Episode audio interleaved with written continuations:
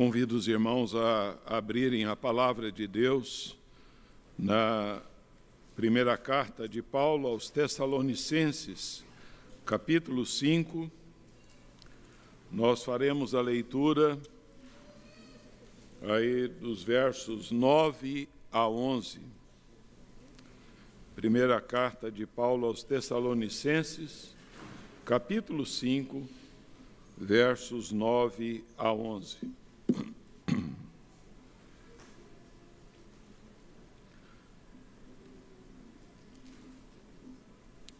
Convidamos você também que nos acompanha de casa a abrir aí a palavra de Deus para meditar conosco, conferindo coisas espirituais com espirituais. Nós vamos fazer a leitura juntos desses três versos. 1 Tessalonicenses 5, de 9 a 11. Leiamos. Porque Deus não nos destinou para a ira, mas para alcançar a salvação mediante nosso Senhor Jesus Cristo, que morreu por nós, para que quer vigiemos, quer durmamos, vivamos em união com Ele. Consolai-vos, pois, uns aos outros, e edificai-vos reciprocamente, como também estáis fazendo. Vamos orar? Pai querido, nós estamos, ó Deus, assim, diante da tua palavra,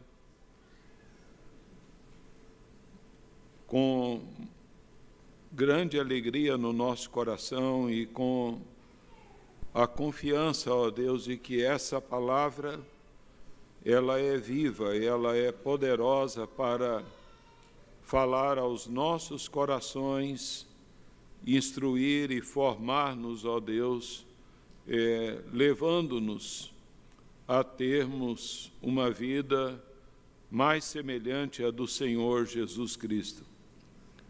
Ajuda-nos, ó Deus, abra o nosso entendimento para que possamos compreender que o Espírito Santo esteja iluminando cada mente e cada coração, para que a tua palavra encontre é, solo fértil no nosso coração, Senhor. Nós te pedimos em o nome do Senhor Jesus de Nazaré. Em nome dele oramos. Amém.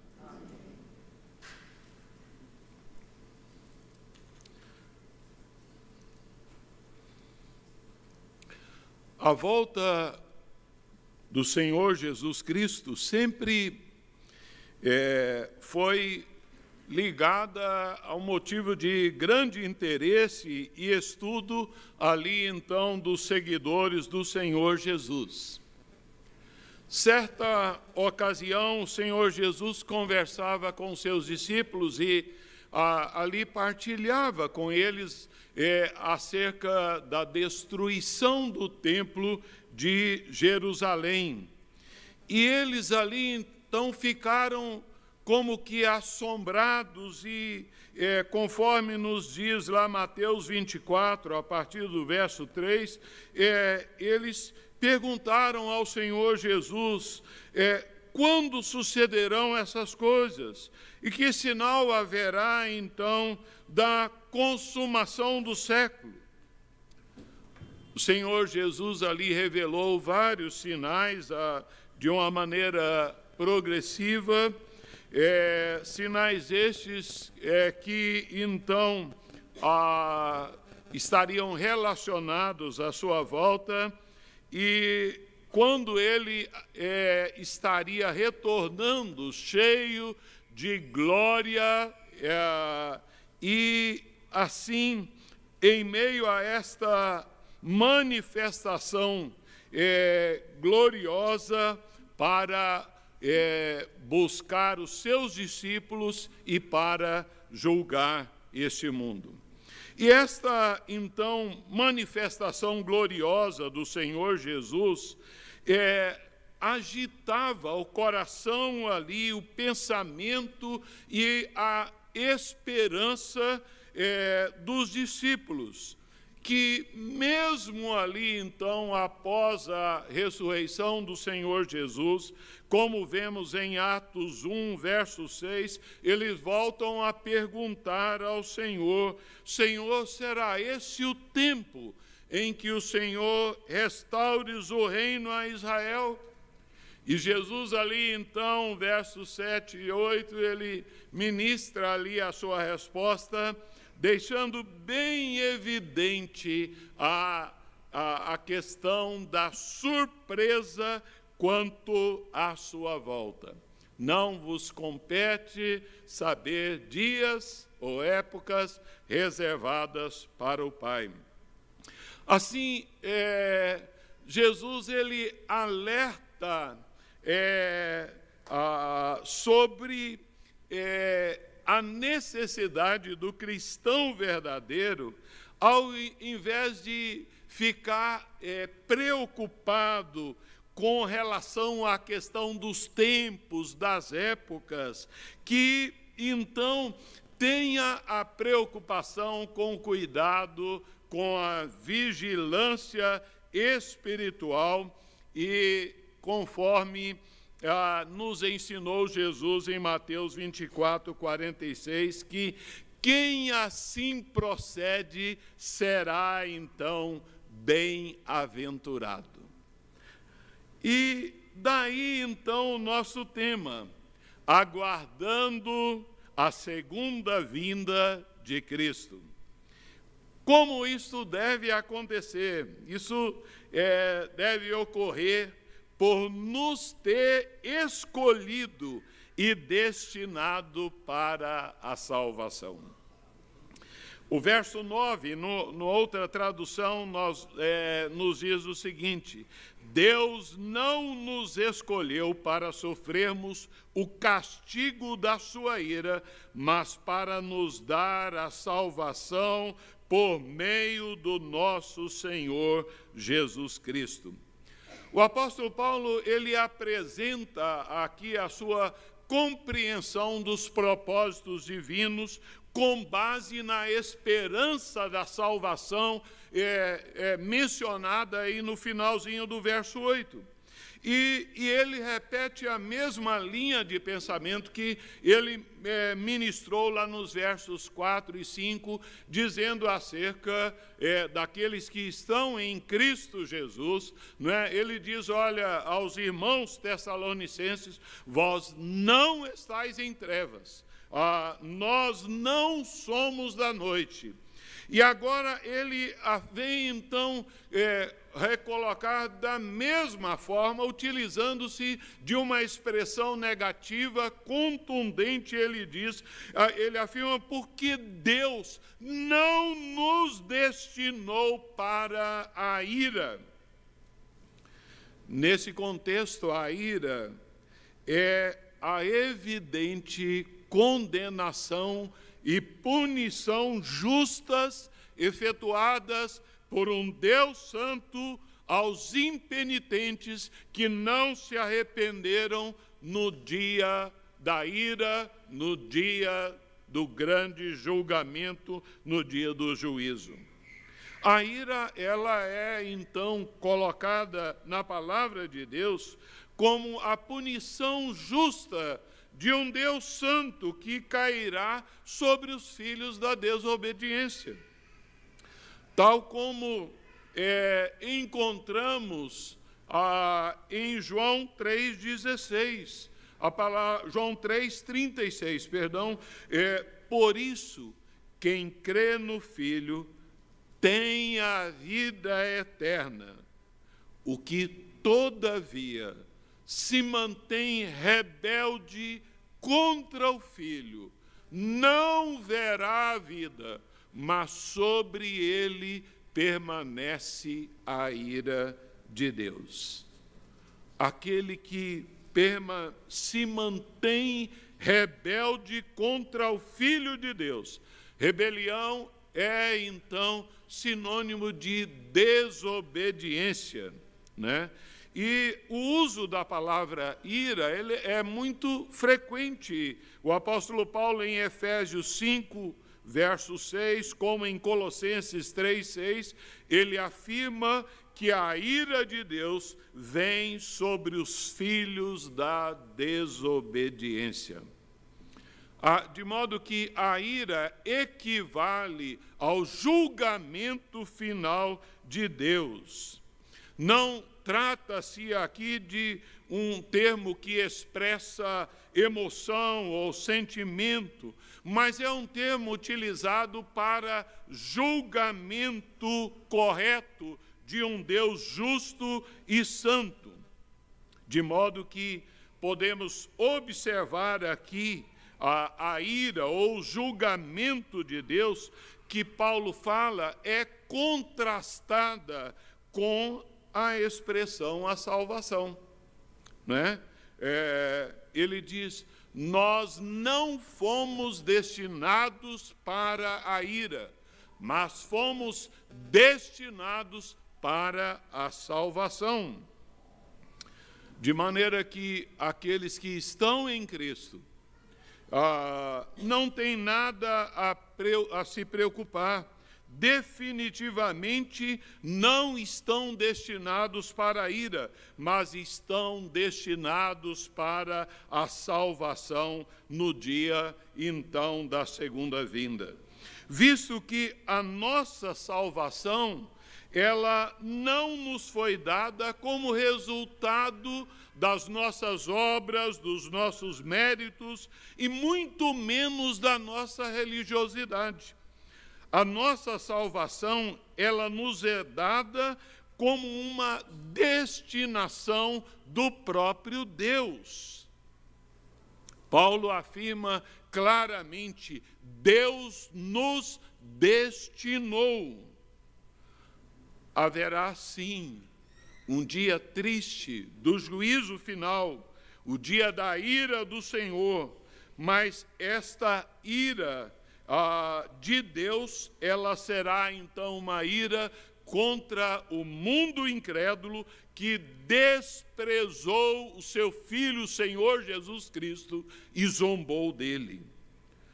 O cristão não precisa temer o julgamento, pois esta ira não faz parte do plano que Deus traçou para a sua igreja.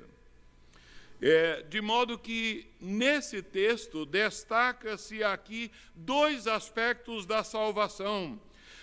Negativamente, a salvação é livramento da ira. Deus não nos destinou para a ira mas positivamente a salvação é a apropriação dos resultados da obra maravilhosa realizada por Jesus Cristo na cruz do Calvário. Deus não é, nos destinou para a ira, Ele nos destinou para a salvação. Como é, João 3,17 nos diz: Porquanto Deus enviou seu Filho ao mundo, não para que julgasse o mundo, mas para que o mundo fosse salvo por ele, fosse liberto, fosse perdoado por ele. De maneira que a iniciativa da nossa salvação da ira de Deus tem origem no próprio Deus, no amor de Deus manifestado em entregar, em enviar seu filho ao mundo. O apóstolo Paulo ele está aqui seguro ah, es, é, estaqueado então neste desígnio de Deus para a sua igreja. Deus nos designou para a salvação através do próprio Senhor Jesus. Ah, do que ele fez por nós e principalmente através da sua morte, da sua obra expiatória. De maneira que é, nós entendemos que ah, o crente pode ser atingido pela ira do homem ele pode é, ser atingido pelo desprazer do homem, mas ele está isento da ira divina. A ira divina não tocará naqueles que são do Senhor Jesus. Quando morreu lá na cruz do Calvário, o Senhor Jesus levou sobre si todo o julgamento divino que então ah, deveria vir sobre nós, caiu sobre ele lá na cruz do Calvário. E ele prometeu que jamais teríamos de experimentar a ira de Deus, como ele disse lá em João 5, 24. Em verdade, em verdade vos digo: quem ouve a minha palavra e crê naquele que me enviou, tem a vida eterna. Não entra em juízo, mas passou da morte para a vida. Mas o apóstolo Paulo, ele a seguir, então, destaca aqui uma expressão muito importante no final desse verso 9. É, ele nos diz que Deus nos destinou para alcançar a salvação mediante nosso Senhor Jesus Cristo. É só então através de Jesus Cristo. Como ele já então havia afirmado em 1 Tessalonicenses 1, verso 10, ele diz: E para guardardes dos céus o seu filho, a quem Deus ressuscitou dentre os mortos, Jesus, que nos livra da ira vindoura. Todas as bênçãos espirituais que nós desfrutamos, que nós alcançamos, elas fluem da pessoa do Senhor Jesus. Tudo que possuímos está em Cristo Jesus. É, foi para isso que Deus nos escolheu e nos escolheu em Cristo.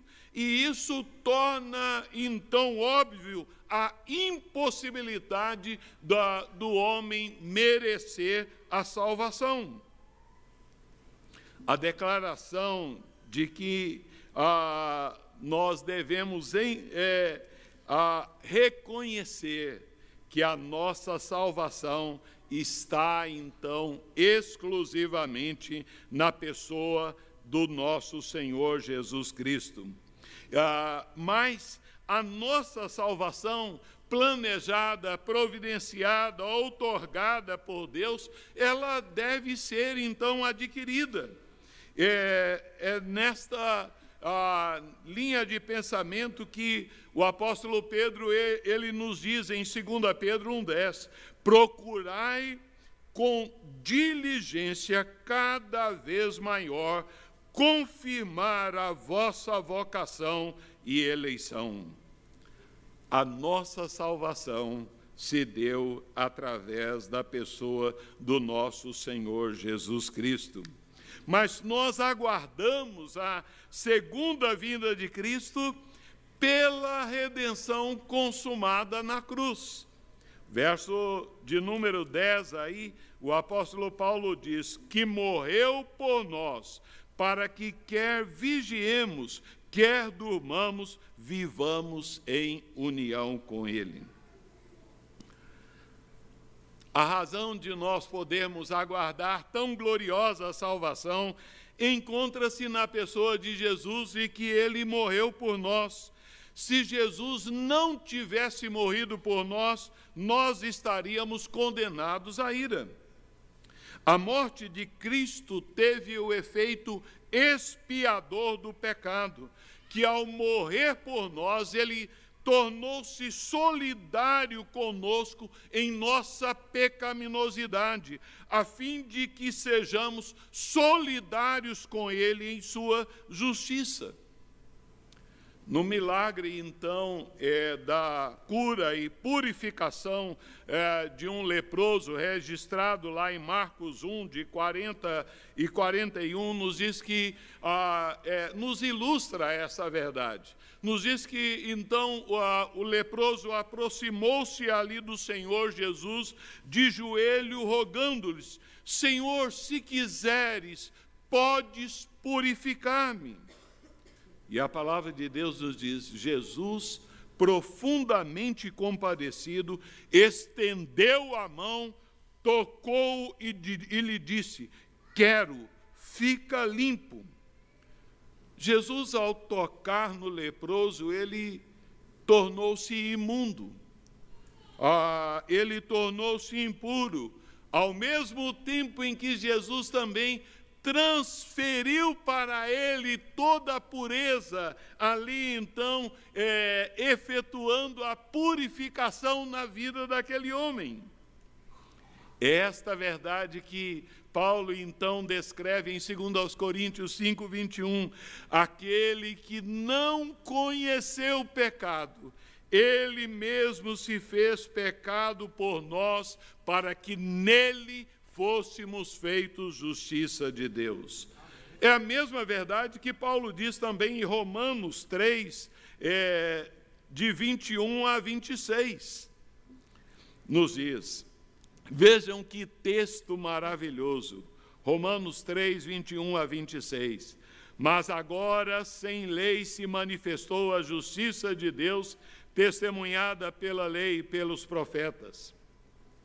Justiça de Deus mediante a fé em Jesus Cristo, para todos e sobre todos os que creem, porque não há distinção, pois todos pecaram e carecem da glória de Deus, sendo justificados gratuitamente por sua graça, mediante a redenção que há em Cristo Jesus, a quem Deus propôs no seu sangue como propiciação mediante a fé para manifestar a sua justiça, por ter Deus, na sua tolerância, deixado impunes os pecados anteriormente cometidos, tendo em vista a, manifestação da sua justiça no tempo presente, para ele mesmo ser justo e o justificador daquele que tem fé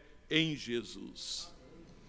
Irmãos, é maravilhoso vermos essa a revelação da palavra de Deus, a toda a ira, toda a condenação que deveria vir sobre nós foi lançada na, na, pessoa de Jesus lá na cruz do Calvário, de maneira que nós alcançamos a salvação não pelo exemplo de Jesus, não pelo ensino de Jesus, não por seus milagres, mas por sua morte expiatória. Conforme é, profetizou o profeta Isaías 53, ele diz lá no verso 5 em diante: Ele foi traspassado pelas nossas transgressões, ele foi moído por causa das nossas iniquidades. O castigo que nos traz a paz estava sobre ele, e pelas suas pisaduras fomos sarados. Esta salvação, ela é intermediada a, aos homens por nosso né, nós devemos notar aqui o confessional nosso, Senhor Jesus Cristo, e por meio da sua morte expiatória por nós. Em 1 Timóteo 2,5, o apóstolo Paulo diz: Porquanto há um só Deus e um só mediador entre Deus e os homens, Jesus Cristo, o justo. De maneira que a palavra de Deus ela é intolerante quanto à ideia de outros mediadores e de qualquer outra medianeira. É então exclusivamente através da mediação de Jesus Cristo. 1 Timóteo 1,15, Paulo diz: Fiel é a palavra e digna de inteira aceitação que Cristo Jesus veio ao mundo para salvar os pecadores. É tão somente através da pessoa de Jesus Cristo. a menção é, da morte de Jesus Cristo por nós, nessa é, estreita ligação da ira de Deus, ela é então preciosa demais. Ela indica que a, a morte de Cristo por nós aplacou a ira divina, livrando-nos então de tão merecida condenação. A eleição divina, ela não anula a cruz de Cristo, mas ela está então ali centrada na cruz de Cristo. Nós fomos salvos por causa da morte de Jesus Cristo.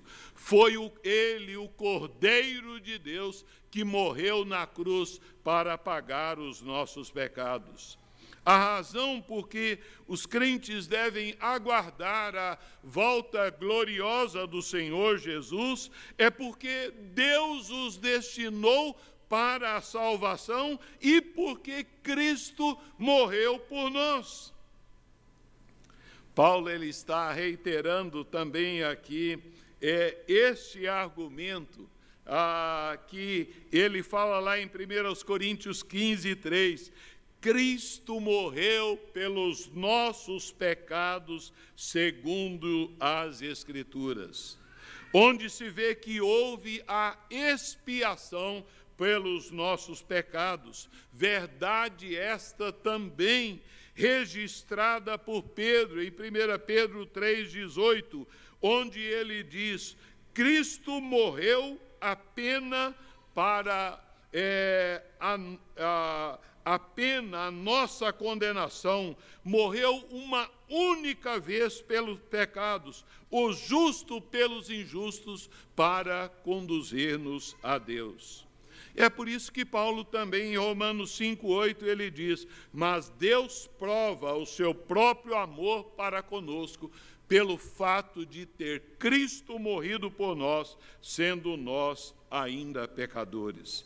De maneira, irmãos, que a, a sua morte é a causa meritória da nossa salvação, para o nosso benefício, por causa da nossa culpa, por causa das nossas transgressões, Cristo morreu na cruz do Calvário.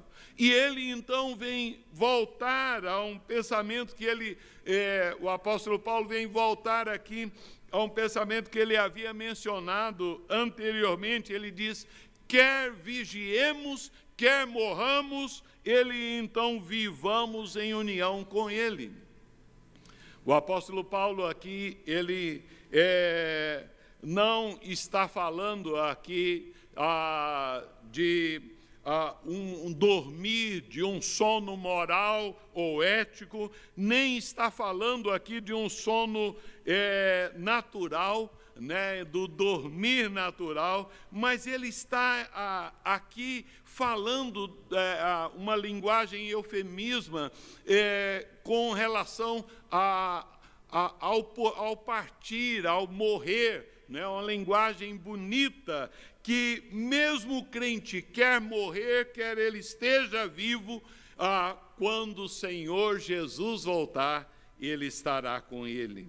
De maneira que ah, ele diz: quer é, vivamos, quer morramos, nós estaremos ali então com o Senhor, em união com Ele.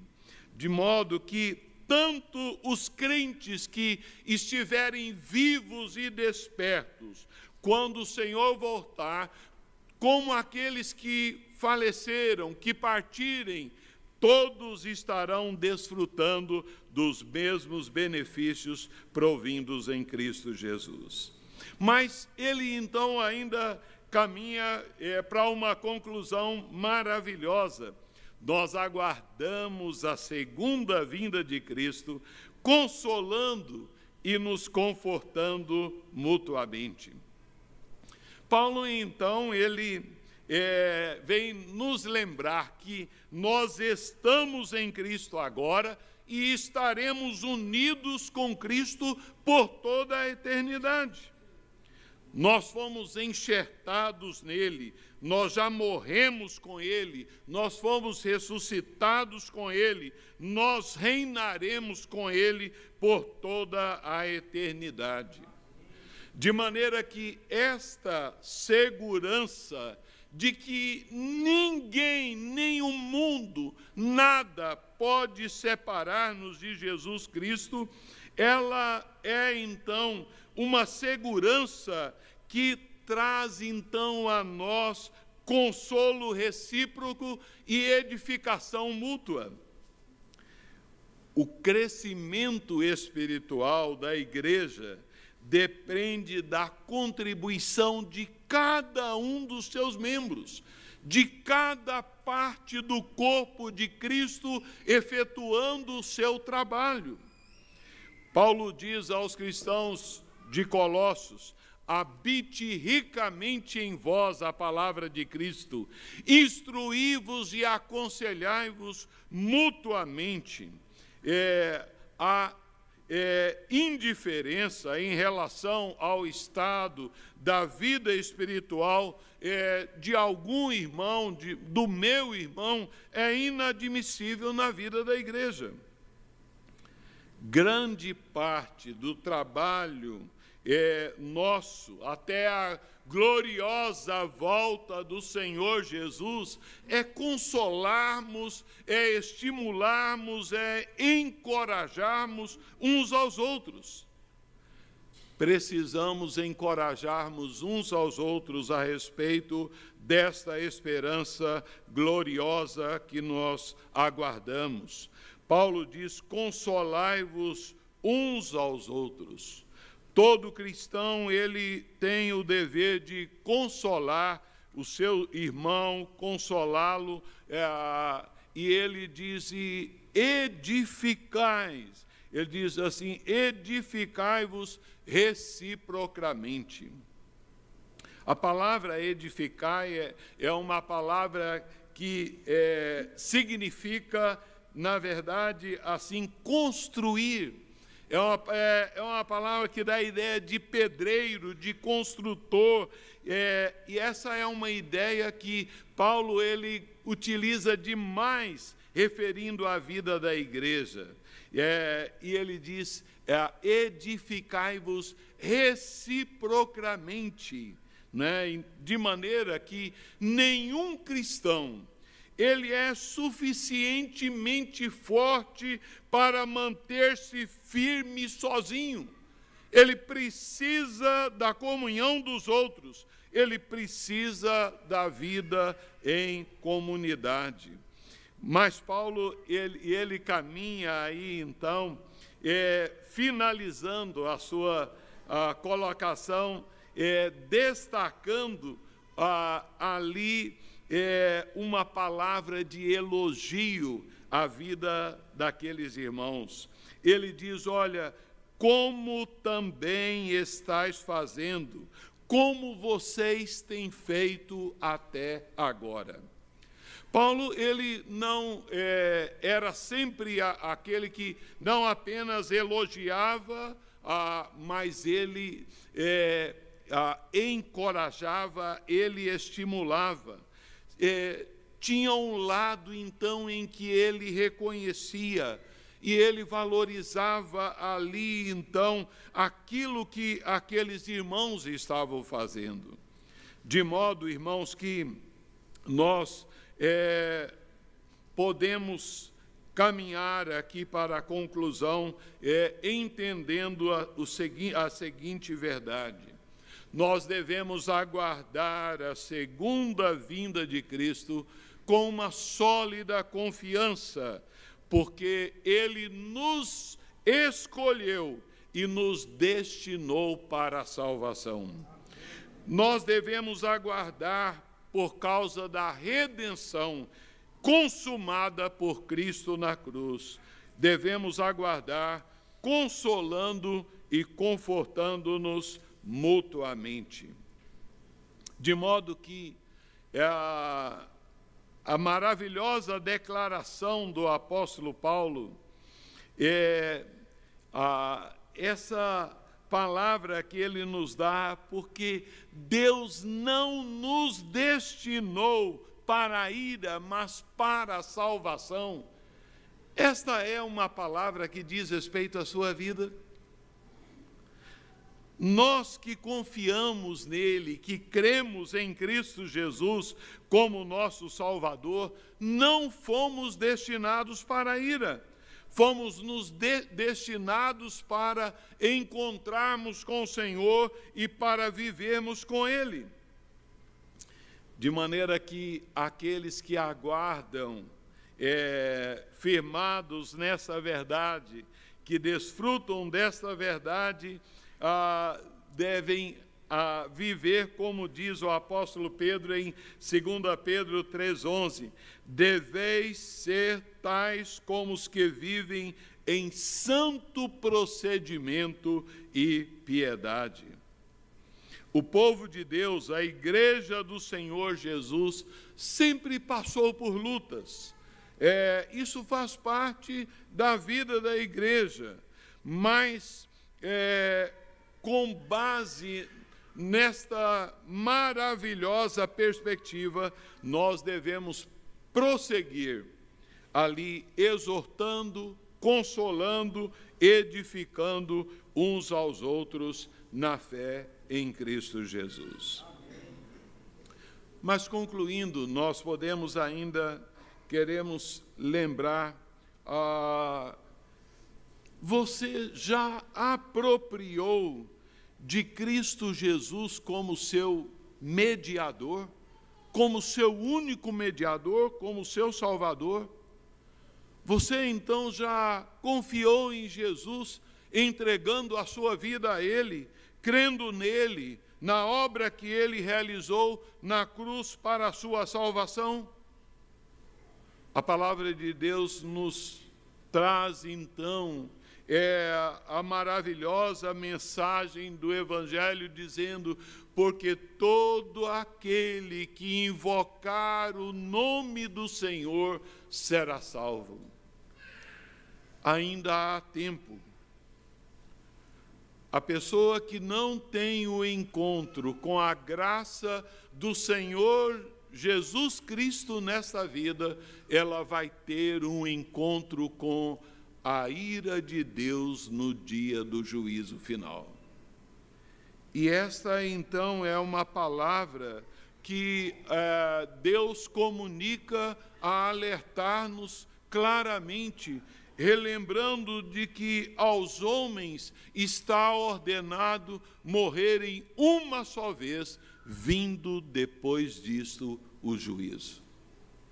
Daí então a, a necessidade de é, reconhecermos a, a pessoa de Jesus, de entregarmos a nossa vida a Ele, de confessá-lo como nosso Senhor e Salvador.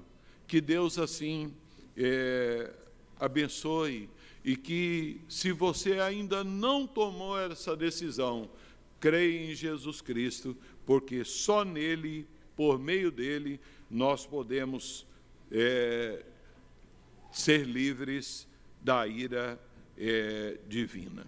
Nós vamos curvar nossas cabeças e orarmos ao Senhor. Pai querido, nós te agradecemos, ó Deus, por nos comunicar esta verdade tão gloriosa, tão maravilhosa, ó Deus, da tua palavra. Obrigado, ó Deus, por isso. Rogamos-te, ó Deus, que estejas enchendo o coração, ó Deus, da tua igreja de alegria, de segurança, de confiança na obra realizada de, por Cristo Jesus. E aqueles, ó Deus, que ainda não se arrependeram dos seus pecados, crendo em Jesus Cristo, que seja, ó Deus, é, esta noite, uma noite de arrependimento, de confissão de pecados, de entrega da vida a Jesus Cristo como seu único mediador, como seu único e suficiente Salvador. Em nome dele nós oramos. Amém.